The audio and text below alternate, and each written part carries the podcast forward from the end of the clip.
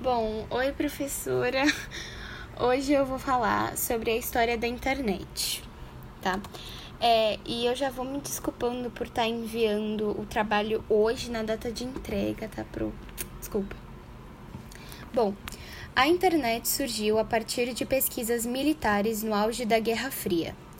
Neste contexto, em que os dois blocos ideológicos e politicamente antagônicos exerciam enorme controle e influência no mundo. Qualquer mecanismo, qualquer inovação, qualquer ferramenta nova poderia contribuir nessa disputa liderada pela União Soviética e pelos Estados Unidos. As duas superpotências compreendiam a eficácia e a necessidade absoluta dos meios de comunicação.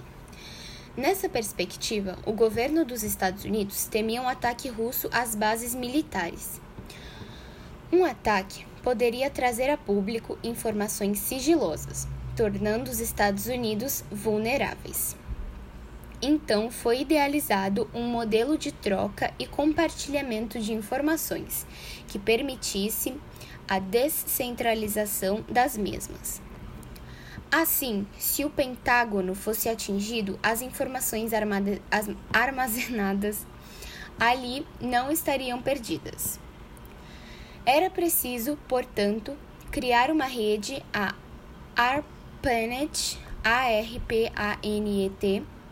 que é criada pela ARPA, sigla para Advanced Resort Projects Agency, em 1962. JCR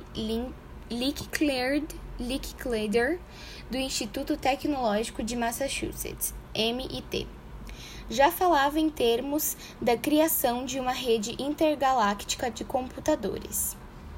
A internet também teve outros importantes atores que influenciaram o seu surgimento, dentre eles professores universitários como Ken King, estudantes como Vincent Cerf, empresas de tecnologia como a IB, IBM e alguns políticos norte-americanos como Al Gore caindo-se, portanto, a tese que vigorava anteriormente, que enfatizava somente a vertente militar de sua criação. Obrigada, professora. É, foi isso. E me desculpa pela minha dicção, é porque ela é bem ruim. Então, algumas palavras eu não soube pronunciar, tá? Muito obrigada.